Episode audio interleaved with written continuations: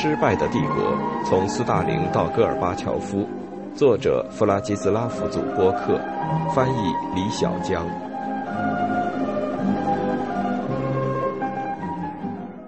把东德融入苏联集团。从苏联占领的第一天起，改造占领区的单边主义行动就开始了。一九四五年初，苏联人与德国共产党人进行了彻底的土地改革。对大地产进行切分，并在中小农民中分配财产。谢苗诺夫回忆说：“斯大林对土地改革的计划与实施投入了大量精力。”波尔什维克相信，他们之所以能够保住政权，并在内战中赢得胜利，很大程度上就是因为他们支持农民没收地主的土地和财产。同样的做法对德国共产党人也管用。德国的农民并不介意得到容克地主的土地，只要这样做合法就行。对于苏联人及其委任的共产党官员来说，东德的土地改革和中欧其他地方一样，无疑是一场政治上的胜利。一九四六年二月，在会见乌布里希和皮克时，斯大林赞同德国特殊的社会主义道路这个提法，希望德国社会统一党的成立。为西方占领区树立一个良好榜样。不过，在许多德国人，尤其是妇女的眼里，社会统一党依然与苏联人在占领区的拆走设备、暴力及强奸联系在一起。一九四六年十月，在占领区，特别是大柏林地区的战后首次地方选举中，该党遭遇了耻辱性的失败。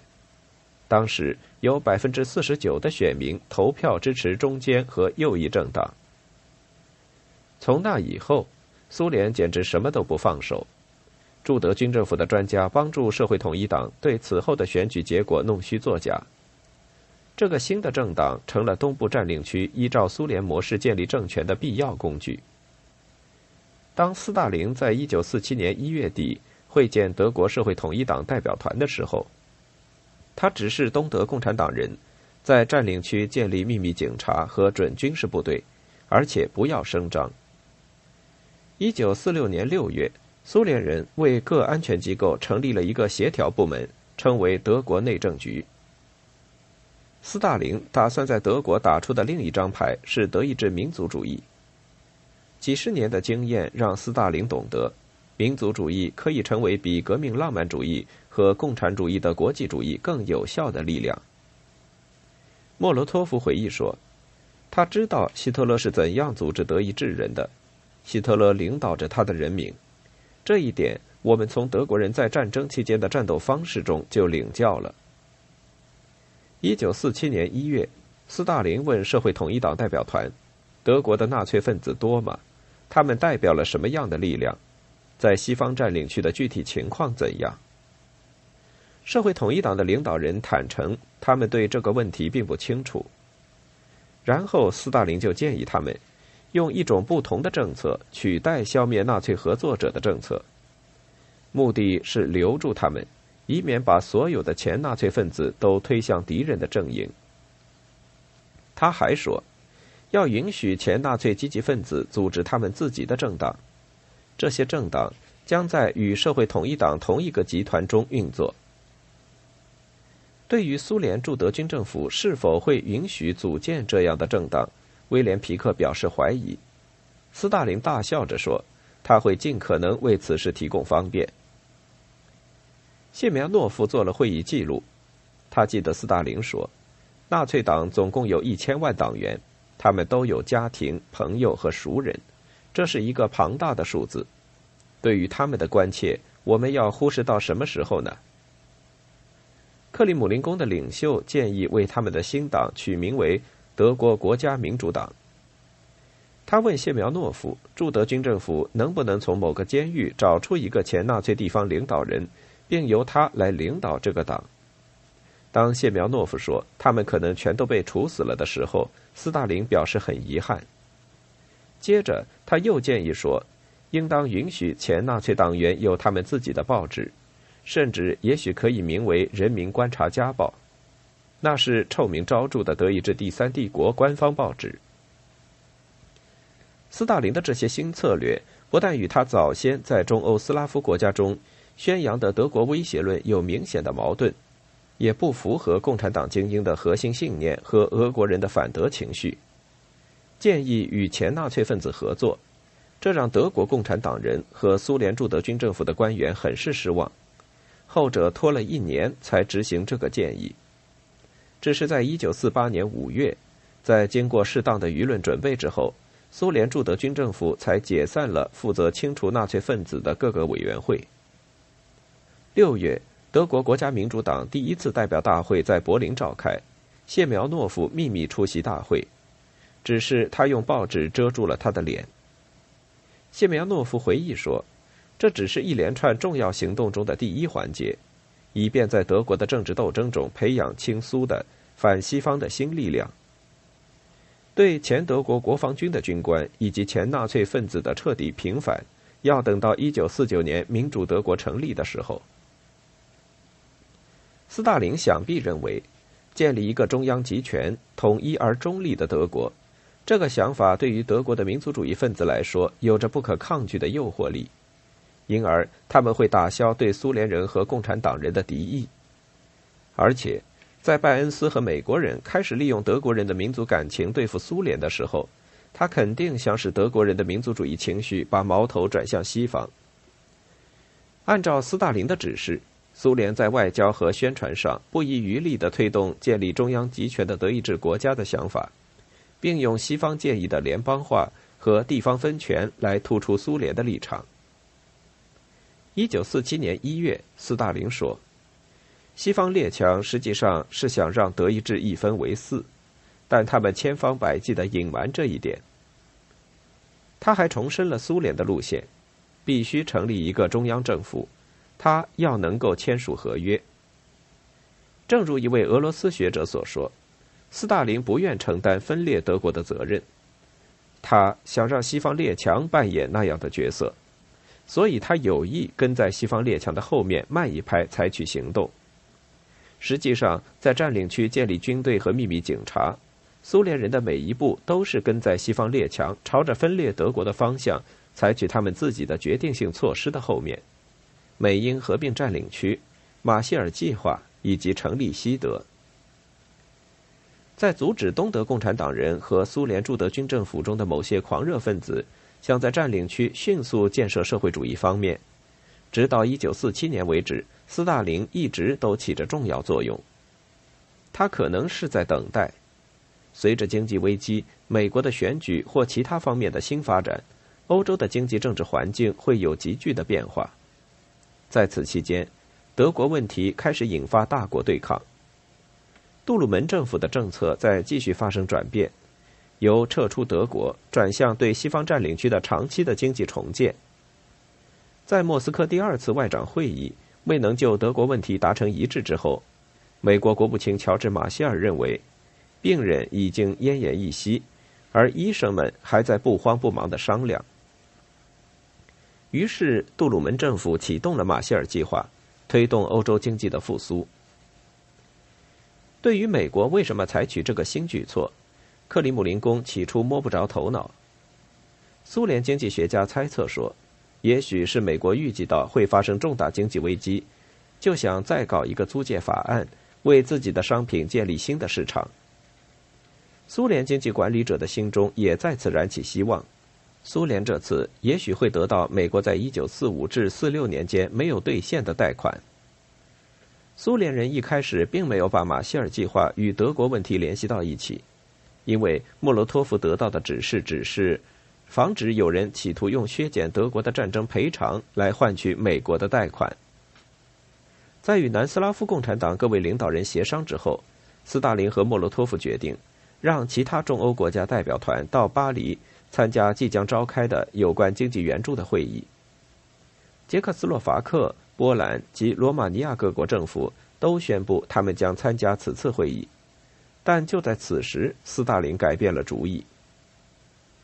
一九四八年六月二十九日，莫洛托夫在与英法领导人协商之后，从巴黎向斯大林报告：美国人一心想利用此次机会渗透到欧洲各国经济的内部，特别是为了维护他们自身的利益，而改变欧洲贸易的流向。到七月初，来自巴黎和伦敦的新情报，尤其是美国与英国背着苏联人进行的秘密谈判，让克里姆林宫明白，杜鲁门政府考虑的是关于欧洲经济政治一体化的长远计划。马歇尔计划的目的是遏制苏联的影响，并按照美国人绘制的蓝图推动欧洲，尤其是德国经济的复兴。一九四七年七月七日，莫洛托夫给中欧各国政府下达了新的指示，建议他们取消参加巴黎会议的计划，因为，在欧洲复兴计划的外表之下，马歇尔计划的组织者实际上想要成立一个包括西德在内的西方集团。当捷克斯洛伐克政府提出他们在经济上依赖西方的市场和贷款，因而拒绝遵从这一指示的时候，斯大林把他们叫到莫斯科，并向他们下达了最后通牒：他们哪怕是参加巴黎会议，都会被苏联视为敌对行动。在威逼之下，捷克斯洛伐克代表团只好表示从命。作为补偿，斯大林也承诺，他将命令苏联的各个工业部门购买捷克斯洛伐克产品。并保证立即提供二十万吨小麦、大麦和燕麦的援助。苏联在马歇尔计划问题上的突然变卦，显示出斯大林对美国越来越多的插手欧洲事务的反应模式，从怀疑和敷衍到猛烈的回击。斯大林对马歇尔计划的解读没有为德国中立留下任何余地。能够反映出克里姆林宫的这种新的思维方式的是苏联驻美国大使的报告。把美国的计划说成是要建立一个包围苏联的集团，西边要经过整个西德，而且更远。来自伦敦和其他西方国家首都的报告也持同样的看法。斯大林给外国共产党的命令是要他们从议会活动转向政治暴力，并为战争做好准备。一九四七年秋。克里姆林宫试图通过法国和意大利的共产党及工会组织罢工和示威。破坏西欧的稳定，对捷克斯洛伐克人的严厉斥责表明，斯大林终于意识到，他对德国和中欧采取的等等看的策略必须放弃。中欧各国共产党被告知要听从克里姆林宫的号令，加入总部设在南斯拉夫贝尔格莱德的共产党情报局。不过，斯大林给中欧各国共产党的指示也是兼顾到果断与审慎。他希望加快苏联化的进程。要显得像一个渐进的、自然而然的过程，尽可能不要让人看出莫斯科的影响。从一九四六年以来，斯大林一直在考虑如何加强自己对欧洲各国共产党的控制，但是马歇尔计划加快了共产党情报局成立的步伐。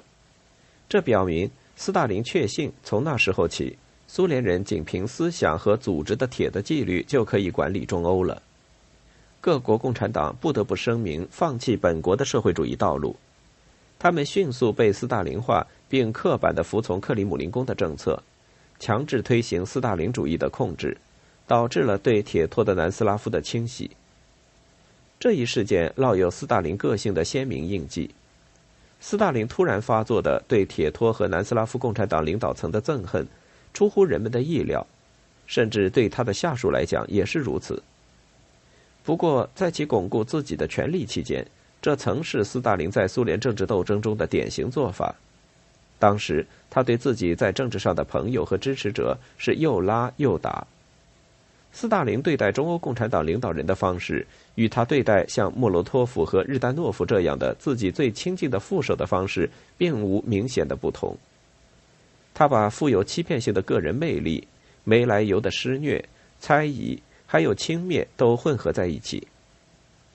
在南斯拉夫的这件事上，斯大林的待人之道却适得其反，惹得苏联在中欧最有价值的伙伴造反了。就这样，按照斯大林的方式加强对中欧的控制，不仅制造了外部的，也制造了内部的敌人。一九四八至四九年对铁托主义的猛烈批判所起的作用。就跟一九三五至三八年炮制的反托洛茨基主义运动一样，有助于巩固斯大林的绝对控制。对于反对和违抗其意志的可能性，哪怕是微乎其微，也不允许存在。在此期间，斯大林还一直想暗杀铁托，就如同他曾经一心想暗杀托洛茨基一样。中欧的苏联集团迅速得以巩固，给苏联在德国问题上的政策带来了重大变化。这些政策以牺牲德国的统一运动为代价，坚定地转向了建立一个苏联化的东德。斯大林没有让德国社会统一党加入共产党情报局，不过德国社会统一党的各位领导人，包括前社会民主党人，都明确表示忠于苏联，并公开谴责马歇尔计划。一九四七年秋，斯大林说服东德共产党领导层，在德国内政局，也就是苏联占领区的警察机构的支持下，组织军事力量。一九四七年十一月。在内政局内部成立了情报部，目的是用法律许可之外的手段侦测和根除任何反对东德政权的力量。一九四八年七月，随着柏林危机的日益加深，苏联领导人批准了一项计划，装备和训练一万名东德士兵，作为住在兵营里的担任警戒任务的警察力量。所有这些措施的计划与实施都是高度保密的。斯大林完全清楚，他们公然违反了雅尔塔与波茨坦的协议，而且这项政策也完全背离了苏联在宣传和外交上倡导的德国统一、中立和非军事化。一九四八年九月，德国社会统一党公开批判其自一九四六年创立以来一直坚持的德国特殊的社会主义道路的观念，说它是腐朽而危险的，是通向民族主义的邪路。在批判南斯拉夫的狂热气氛中，东德共产党人更愿意站在安全的一方，而且即便没有得到克里姆林宫的邀请，也千方百计的想加入到忠诚的斯大林主义者的行列。从1947年12月到1948年2月，西方领导人撇开苏联，在伦敦单独进行了多次会谈，之后就开始组织西德联邦国家。他将借助马歇尔计划接受美国的援助，并修改鲁尔区的生产计划，确保西方占领区的经济快速复苏。斯大林也许仍然寄希望于发生资本主义经济危机，并破坏西方的计划，但他不能再拖了，必须对西德的成立做出回应。他在柏林这个苏联对西方优势最大的地方采取了行动。一九四八年三月。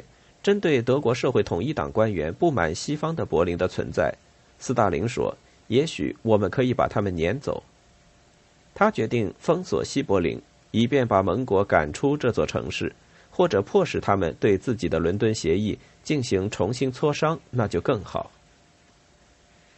除了在伦敦达成的协议之外，促使斯大林采取行动的另外一个诱因，就是在西德和西柏林开始采用新的货币。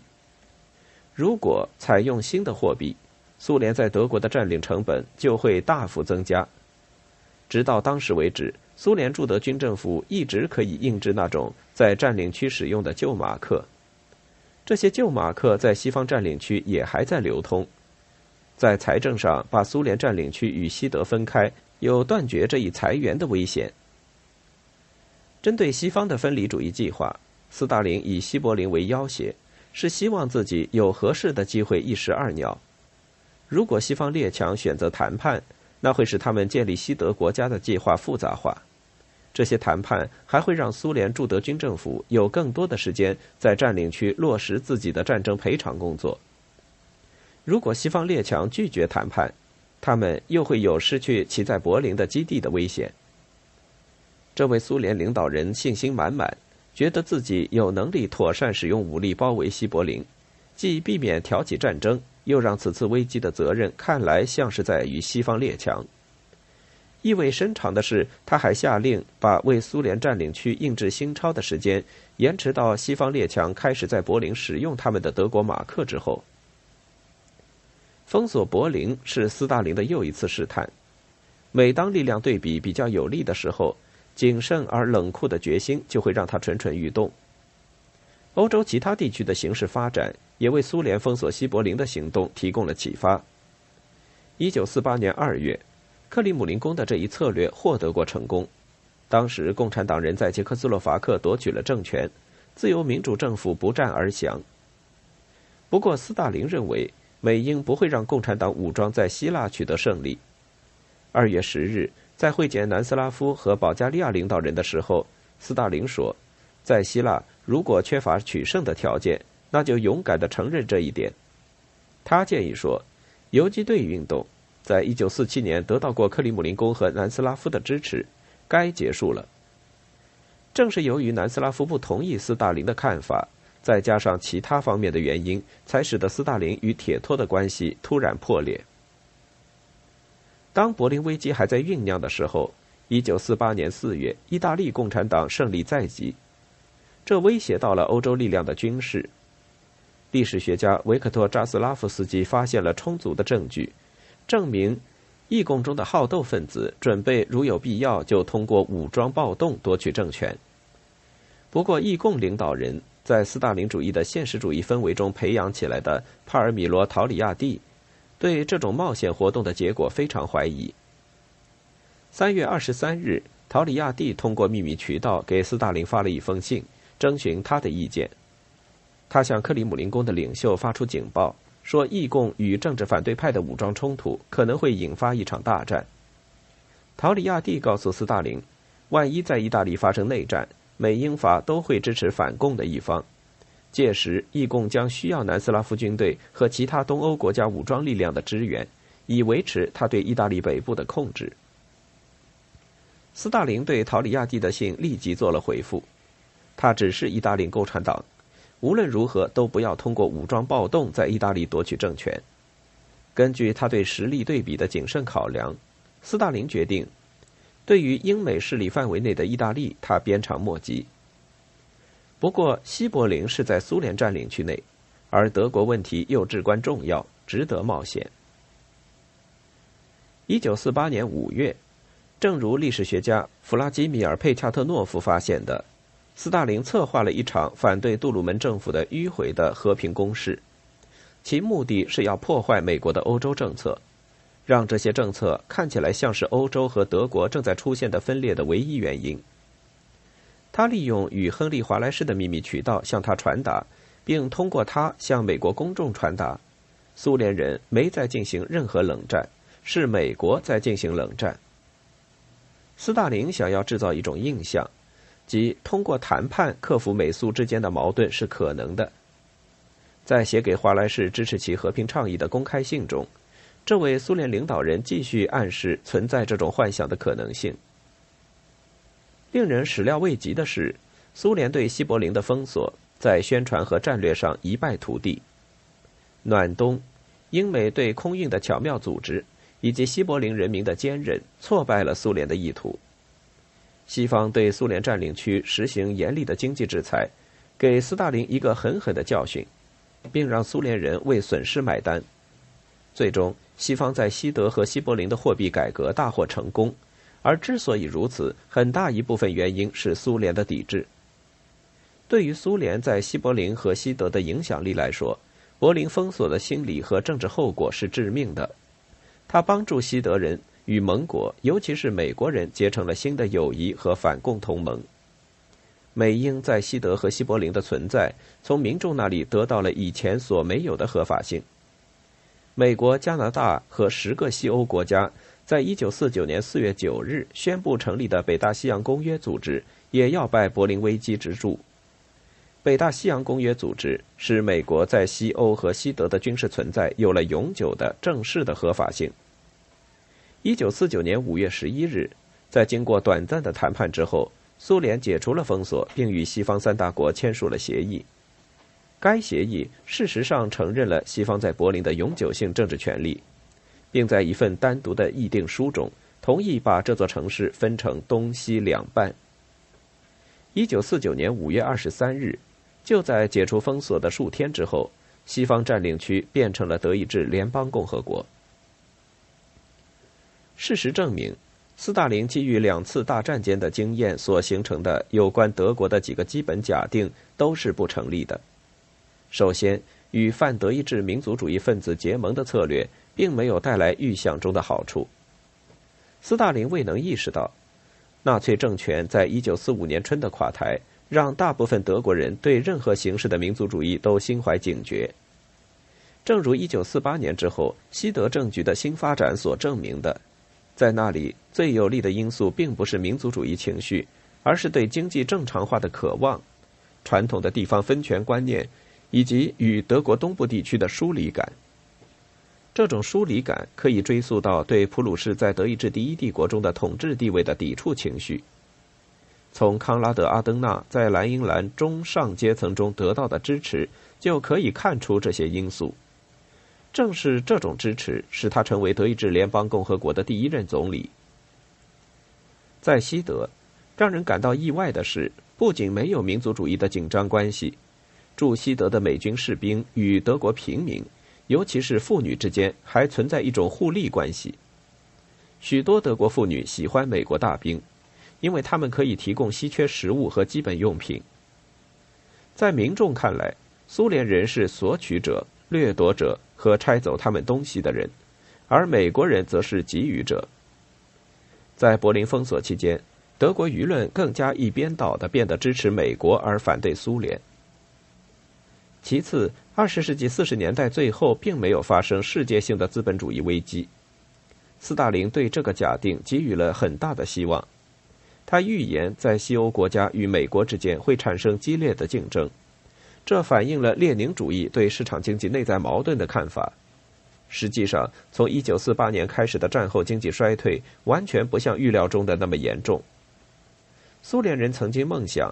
如果大萧条重现，美国就会再次采取孤立主义政策，并对莫斯科想要的东西表现出更愿意和解的姿态。但这种梦想没有成真。斯大林又一次拒不承认自己的误判。一九四八年三月，他告诉德国社会统一党的官员，德国统一将是一个漫长的过程，要花几年的时间。他接着又说，推迟统一对德国社会统一党是有利的。因为共产党人可以加强他们的宣传工作，让群众为德国的重新统一做好准备。一旦人民做好了思想准备，那美国人就只有认输。一九四八年十二月，在与东德共产党人的另一次会谈中，斯大林装作很乐观的样子。德国社会统一党的各位领导人坦诚，他们及其盟友已经毁掉了自己在西德的政治声誉。所有人都把他们看作苏联的代理人。克里姆林宫的统治者在回答时言不由衷地责备乌布里希和他的同志们放弃了德国特殊的社会主义道路。他们为什么要像曾经与罗马军团战斗过的古日耳曼人那样赤膊上阵呢？他说：“必须要利用伪装。”斯大林建议，应该让西德一些优秀的共产党员退党，并渗透进德国社会民主党。以便从内部瓦解社会民主党，就像波兰和匈牙利的共产党对付他们的反对党一样。德国社会统一党的各位领导人利用苏联惨败和西德宣布成立的机会，要求苏联占领当局给予他们更多的自主权。鉴于事态发展的压力，斯大林允许德国社会统一党筹备成立一个正式的国家——德意志民主共和国。一九四九年十月七日。德意志民主共和国正式诞生。一九四九年，斯大林还成立了经济互助委员会，这是苏联对马歇尔计划和西方经济集团的回应。他的首要任务是发展基础生产，使苏联集团摆脱需要从资本主义国家进口必要的设备和原材料的状况。民主德国很快就被允许加入这个组织。有证据表明。克里姆林宫的统治者感到他在德国问题上的退却让自己蒙受了耻辱。就在柏林封锁即将以不光彩的方式收场的时候，斯大林又一次开始指责莫洛托夫，并逮捕了他的妻子。莫洛托夫差点崩溃。这就像历史学家戈尔利茨基和赫列夫纽克说的，在某种程度上是莫洛托夫为苏联在德国的政策失败所付出的代价。一九四九年三月，莫洛托夫丢掉了他的外交部部长职务。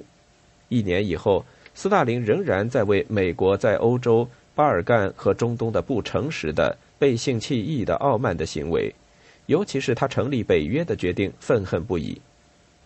他报复背信弃义的美国人的方式，就是支持金日成吞并韩国的计划。